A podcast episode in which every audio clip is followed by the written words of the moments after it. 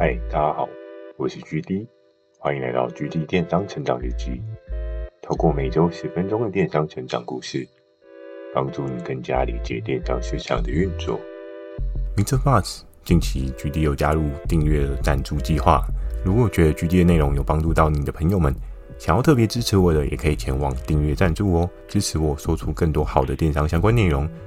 那在今天这一集呢，我跟大家聊到深夜闲聊。其实，在我刚开始进入电商这个领域当中啊，我有一个很特别的习惯，就是可能下班啊、饭啊，甚至通勤时间啊，我都在跟我的合作伙伴去做一个讨论。我还记得在当时呢，蛮有趣的事情是，这个手机呢，几乎是粘在我的脸上。我常常就是。包含在当时通勤的时候，我在车上，除了会去看我对应的商品销售业绩以外，我还会去翻找我自己的电话簿，去思考说，嗯，我还有谁没有提醒呢？我还有谁没有联络呢？我还有谁有下一个可能呢？可以找其他合作伙伴来协助呢？所以其实当时的我。真的是对于业绩的那执着，已经着迷到了一种中毒的境界。我觉得这真的也是 Hammer 他们的制度规则设定的，真的是让人觉得非常有趣、非常好玩。所以让我在这个游戏当中非常努力的想要往下一个门槛去迈进。那今天这一集深夜闲聊要跟大家聊到谁呢？今天要跟大家聊到 M 夫人。M 夫人在前几集简单的聊到，那可能有听过前几集的朋友们就会知道 M 夫人她是一个什么样的人。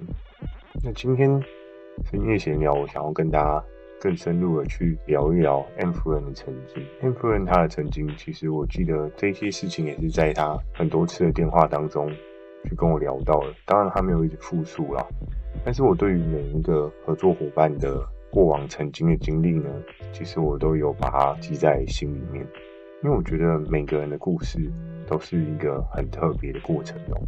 当然，包含我自己的故事也蛮特别的，所以也才会诞生《距离电商成长日记》这个 podcast。那在当时呢，这一通的深夜闲聊。M 夫人就跟我聊到，她以前一开始是做什么？一开始也是跟我一样业务起家的。那作为业务起家呢，她是不是业务的生涯都如此的顺遂？也并非是如此哦。我如果记得没错的话，她好像一开始是有做跟音响相关的设备的公司吧。然后她在对应的公司当中呢，她也是一个排行蛮前面的业务。那她会很在乎的是每一些东西，每一个。产品它的一些小细节哦，比如说别人没有注意到的细节，他都观察得很入微哦。但其实我觉得，作为一个电商的经营者，对细节的着重是更加需要的。你要知道的是说，你跟别人的差异在哪边，那你比别人多了哪一些优势？那你这些产品为什么可以卖比别人还要高一点的单价？就是从这些细节当中去堆叠出你产品的价值哦。所以其实，在当时呢，M 夫人她对于对应的那种三 C 音响的领域呢，也非常的有研究。那在她的那个年代的时候呢，多半大家都会觉得三 C 音响这一块领域呢，比较厉害的应该都会是男性嘛，因为或多或少应该都会有一些刻板印象，就会觉得，诶，这一个类别好像都是男性在主 own 比较多。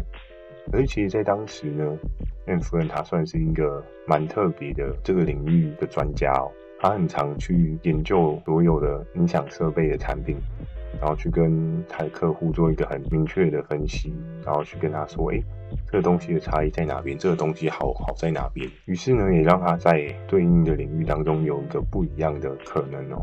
那当然，他也有跟我分享到他在过往的这些故事，他有遇到一些挫折啊，比如说。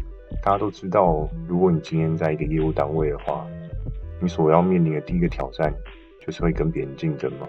当然，很多人可能会讲说，后勤单位也会有竞争啊，会有那种办公室政治的那种竞争啊。当然，这样讲也没有错啊。这样的状况其实也都是不可免的。可是，业务跟业务之间竞争关系会更加激烈，对于后勤单位的竞争，可能就只是跟上位者的争宠的那种感觉。业务的竞争，我觉得比较那种刀枪型的竞争。怎么说？就是你很直接，就是我今天拿了这一个业绩，那另外一个人就没有了这个业绩。其实有点像是一种零和游戏哦。所以在 M 夫人的曾经当中呢，他也是经历过了很多业务上面的战争洗礼哦。他就是也跟其他人去抗衡，做出差异化，然后找到其他人可能没有想到的方法。所以当时 M 夫人跟我认识的时候，也是蛮谢谢他的，因为我常常都会有一些天马行空的想法。他常常说我就是给他的功课都是不是正常人的功课，可是有时候我也常常会跟他说，但就是因为这件事情不正常，所以他才会有执行上面未来比较庞大的报酬可能性嘛。如果大家都做得到，大家都买得到的产品，你去做转售。那其实好像也没有什么太厉害的地方。那只在电话当中呢，我们常常都会深聊未来的经营方向哦。我们在聊天过程当中呢，我也常跟 M 夫人交换一下自己的一些想法。比如说，在我对他的公司的定调，我会希望我们是一个很长远合作的关系。更重要的是呢，我希望在我未来的整个业绩大饼当中，要有他的存在。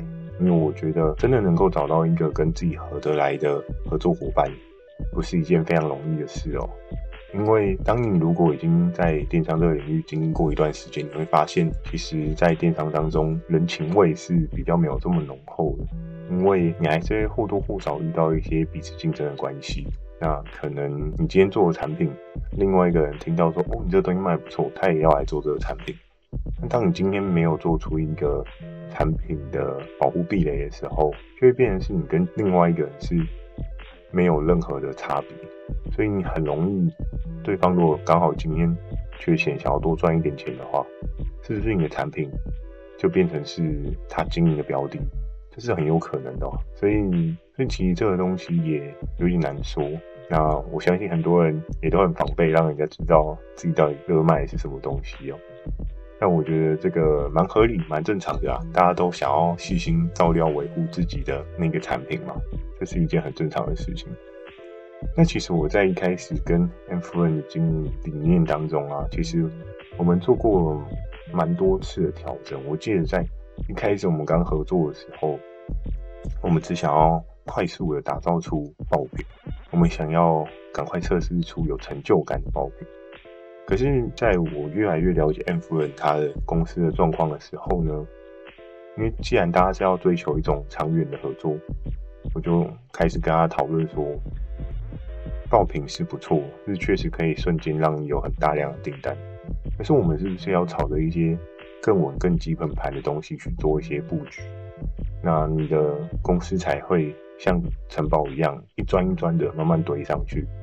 因为大家都知道，爆品它的销售周期其实很难是一个很长的状况，而且爆品到最后很容易会变成长尾商品哦。可能在这个爆品的产品刚出来的时候，一个礼拜可以卖个几百几千 piece 都没有问题哦。但到了这个产品的生命周期的终了呢，它可能就会渐渐渐渐的。一个礼拜了不起，给你吐个十张二十张订单，就是非常不可思议的事情哦。所以，其实在那个时候呢，我们一开始有定调爆品的这个策略，但是我们同时也有去布局长尾稳定的基本盘。其实，在最一开始，我们策略是一百趴的爆品，就是不管怎么样，我就是要冲那个很高额的订单这样。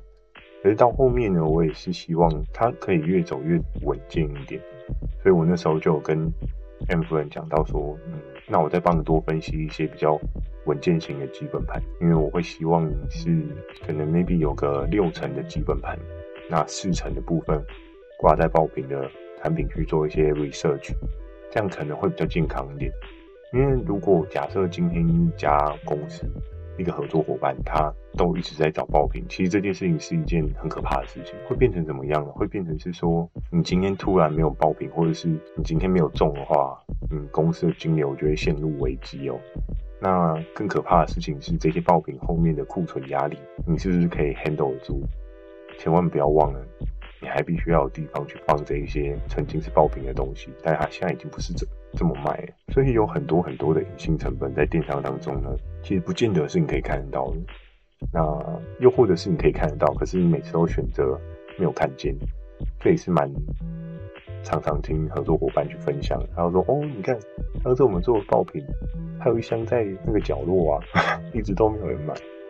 这种事情真的是屡见不鲜哦，尤其是在我的电商的职涯生活当中哦，常常听到，都已经听到耳朵快要长茧了这样。那在当时呢，我们策略已经设定出来了，其实我就开始有去 research 下一支的可能布局哦。如果大家还有印象的话，前几期有跟大家提到 M 夫人的第一支超级无敌的强品嘛，在那个时候呢，第一个超级无敌厉害的强品就是那个水果坐垫嘛。那你可能就会想说，哦，水果坐垫就可以撑全场，撑一整年吗？如果我研究的没错的话，那只水果坐垫好像只撑了半年而已。而且非常有趣的是，我记得有一次家庭出游，然后好像在某个高速公路下面的那种休息站，然后大家不是会停下车，然后去逛一下。我记得那时候我就跟我的父母去逛了那个休息站里面的小卖场。就我发现，哎、这个坐垫卖场上面也有哎、然后我想说，哇，太扯了吧，铺货铺到这边来嘛？当我后来看了一下，不是 M 夫人铺的货啊，就是可能也是有其他的，就是走实体通路的那种合作伙伴他们去铺的货，但不是 M 夫人的货这样。然后我就想说，哇，连这边都有卖、那现在市场状况怎么样？其实真的，大家如果要判断。这个东西能不能卖，好不好卖？有个最明显的指标就是，假设你去逛夜市也看到这个东西，拜托你你要逃了，因为代表的是这个产品的全面性的崩盘，最后才会流到夜市的摊贩，多半都是这样。因为其实夜市的摊贩都是跟着一些厂商直接切一笔货，然后来去做一个转卖。那你也知道，在夜市当中，你要吸引人的话，你那个价格。应该也是要有一定的强度。通常，当产品在实体通路有大量贩售的时候，对虚拟通路来讲就是一个警讯哦。可能你的市场需求度就会有一个很大幅的滑落。因为当别人进了 Seven 啊，还是全家，还是屈臣氏，还是康是美这些店面，只要能够看到的产品，多半在虚拟通路，你说它的量能要到非常非常大，我觉得是蛮有难度的。那所以，我们下一支可能布局是什么呢？我就会跟大家讲一些比较平稳的产品布局，可能大家都觉得兴趣缺缺，因为没有什么火花。所以下一支呢，我也会跟大家在后续的集数里面讲到我跟 M 夫人的下一支爆品，那请大家敬请期待喽。今天的分享就到这边，喜欢今天内容，也请帮我点个五颗星。如果有想要询问的电商相关问题呢，也欢迎大家进行到描述栏的 mail，或是你可以在留言板留言给我。First Story 也有推出新的语音留言功能，假设你懒得打字呢，这也是一个很棒的选择哦。期待大家可以给我更多不同的建议，我会在 Facebook 跟 IG 不定期的分享一些电商相关的小知识给大家。记得锁定每周二晚上十点《GD 电商成长日记》，祝大家有个美梦，大家晚安。